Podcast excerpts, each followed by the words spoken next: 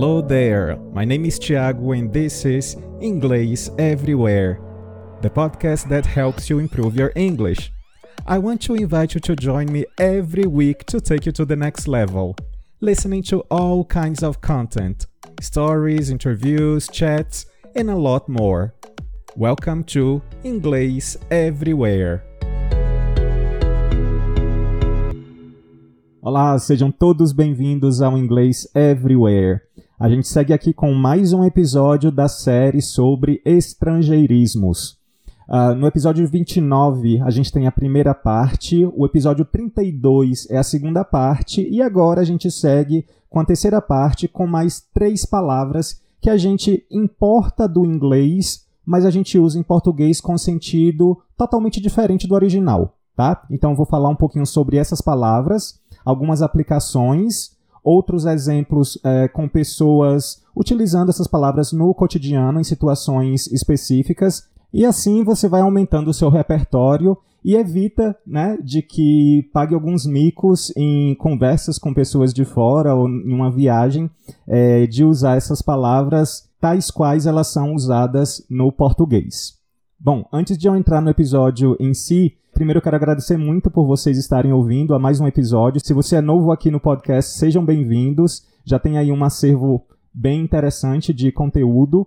É, e eu peço para que você nos siga na plataforma de sua preferência, seja ela Spotify, Apple Podcasts, Deezer. Também tem o canal no YouTube, então se você puder também é, nos seguir por lá, porque assim você se mantém atualizado com todos os episódios que são lançados aqui no podcast. Então, without further ado, vamos começar.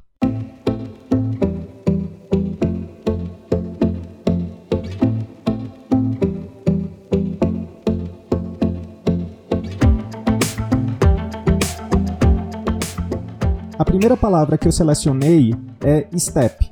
É, em português a gente usa o step, todo mundo conhece aí, como aquele pneu extra, né, que a gente aí carrega no carro para eventualidade aí de algum incidente em que você tenha que fazer a troca de pneus. Bom, em inglês step significa passo. Né? Você caminha, você dá um passo. Então seria esse o step. Por exemplo, he heard steps in the corridor. He heard steps in the corridor. Então, ele ouviu passos no corredor. Outro exemplo, com sentido um pouquinho diferente. The elections were a step in the right direction, but there is a lot more to be done. The elections were a step in the right direction, but there is a lot more to be done. Então, as eleições foram um passo na direção correta, mas ainda tem muito que ser feito. Uh, aí, nesse sentido de uma fase, um estágio, ok? Esses são os principais usos. Claro que existem outros usos, outras expressões, mas para que o episódio não fique muito longo e você consiga entender a diferença principal, esse é o principal uso do, da palavra step em inglês.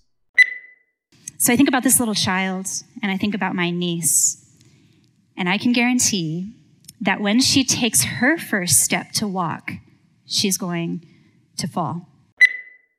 So, our first step in restoring the dreams of those parents is to answer the question why are babies dying?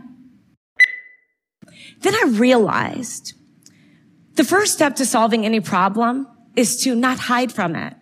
And the first step to any form of action is awareness. Bom, em inglês então, como é que a gente fala? O equivalente não tem nada a ver com step. A gente fala spare tire. Spare tire. Bom, tire é pneu. Spare é extra. Ok? Uh, e aí a gente pode usar o spare para qualquer outro substantivo, tá? Por exemplo, uma chave extra é um spare key. Uh, um quarto extra que você tem na sua casa é um spare room. Uh, dinheiro extra, né? Se você eventualmente tem, então é um spare money. Também quando a gente quer se referir a um tempo livre, né? Que é um tempo extra que a gente tem, a gente ao invés de falar free time, a gente também pode falar spare time, ok? Então, o spare tire é justamente esse step que a gente carrega no, no carro, tá? É o pneu extra. Então, por exemplo, You don't drive around without a spare tire, do you? You don't drive around without a spare tire, do you? Você não dirige por aí sem um step, né? Outro exemplo. Check your spare tire and make sure you have a jack and know how to use it. Check your spare tire and make sure you have a jack and know how to use it. Então, verifique o seu step e se certifique de que você tem um macaco e que sabe como usá-lo. Então, acrescentem aí na lista de vocês de vocabulário a palavra jack. Isso mesmo. Jack, que é um nome próprio também, a gente utiliza como o macaco de um carro, tá? Jack. Simples assim. Vamos ouvir então algumas outras aplicações. Luckily, there was a jack and a spare tyre. She put rocks behind the other three tyres to stop the truck rolling and jacked it up. And what they told us that I'd never thought about was that fire trucks and ambulances don't carry a spare tire. If your car breaks down, I would hope that you have like a toolkit or a spare tire, something along those lines. A segunda palavra que eu escolhi é uma palavra aí que está na cabeça de todo adolescente, toda criança e também alguns adultos, né, já que o videogame tem se tornado cada vez mais popular, não somente é, para as fa faixas etárias mais novas. Eu, por exemplo, tenho aqui em casa um videogame mas raramente uso. O problema da, do uso da palavra videogame é que a gente aplica em português para se referir ao aparelho, né? o aparelho de videogame, né? que aí pode ser um Xbox, um PlayStation, enfim. Em inglês, para a gente usar o termo simplesmente videogame, a gente se refere ao jogo, tá? O jogo do videogame, que é o videogame. This is the way that you would play a video game. You keep working on level one, and only when you beat level one, you go to level two. Uh, I'm also working on a, on a video game called Midnight Star uh, with uh, Industrial Toys, which is a um, their uh, tablet is a first-person shooter that's designed for tablets. How many of you have ever played the video game Super Mario Brothers? Mas aí então, como é que eu falo em inglês o aparelho de videogame? Para esse caso, a gente fala video game console. Video game console. Que inclusive as pessoas já estão começando a utilizar, né? O console. O console, que é o console. É, vamos ouvir então alguns exemplos. Uh, most of the kids had a PlayStation, Xbox, or other game console. Most of the kids had a PlayStation, Xbox and other game console.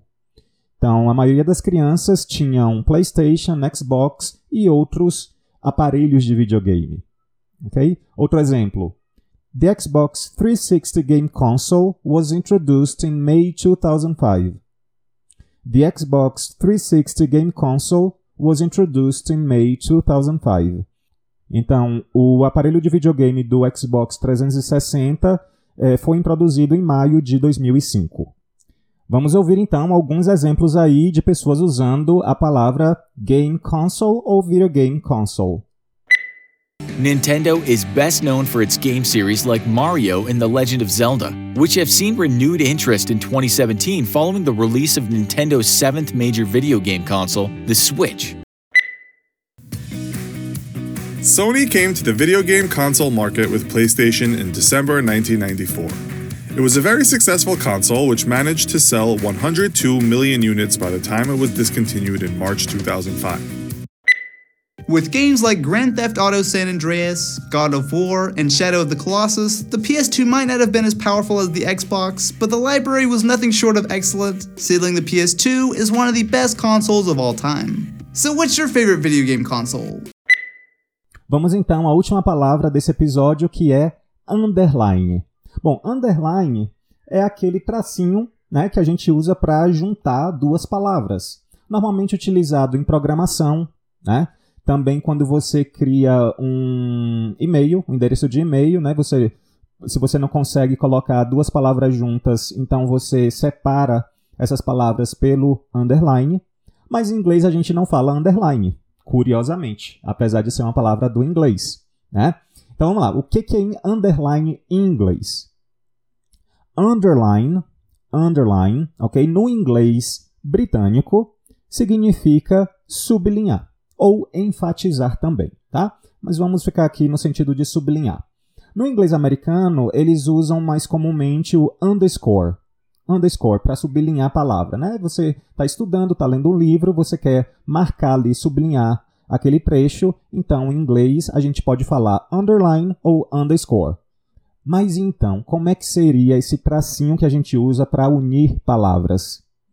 Em inglês, a gente usa underscore, tá? Underscore. Não vai ser o underline. O underline vai ser mais nesse sentido de sublinhar, ok? Então, por exemplo, uh, vou passar para vocês um endereço de e-mail que não existe, tá?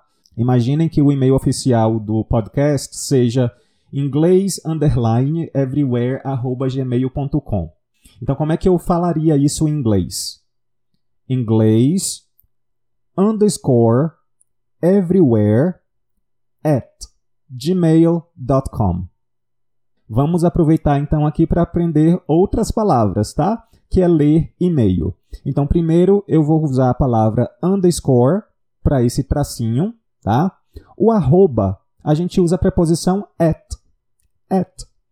Simplesmente, tá? E toda vez que tiver um ponto, a gente não vai falar o point, a gente fala dot. Dot.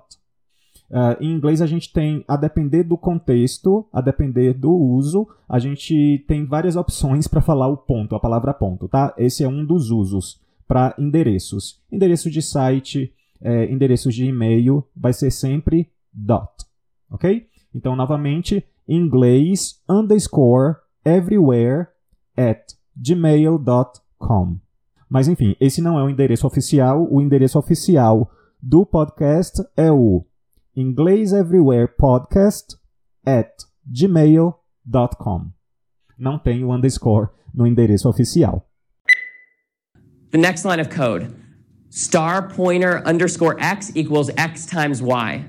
What does that line of code do? So the first thing we're going to do is that activity underscore files dot zip. We're going to unzip that. On line three, this extra line is just there for aesthetic purposes. It doesn't serve a real purpose. We're saying app is equal to flask underscore underscore name underscore underscore. And what that's doing is saying I want to create a new web application. Gente, é isso. Muito obrigado por ouvirem mais um episódio. É, em breve vai sair mais outra sequência aí dessa série, tá? A gente tem muitas palavras em português é, com sentido trocado. Então, em breve vai ter mais conteúdo aí para que a gente aprenda mais e não faça esse uso no inglês, porque aí realmente vai causar uma certa estranheza e em muitos casos é, o ouvinte não vai conseguir entender a sua mensagem, ok? Então é isso, até o próximo episódio. Thanks for listening. You can send me suggestions on Twitter, Instagram, or by voice message. Also, follow us on your favorite streaming platform to check out for the next episode. On EnglishEverywherePodcast.wordpress.com, you can have some further information about our show episodes, including transcripts. See ya!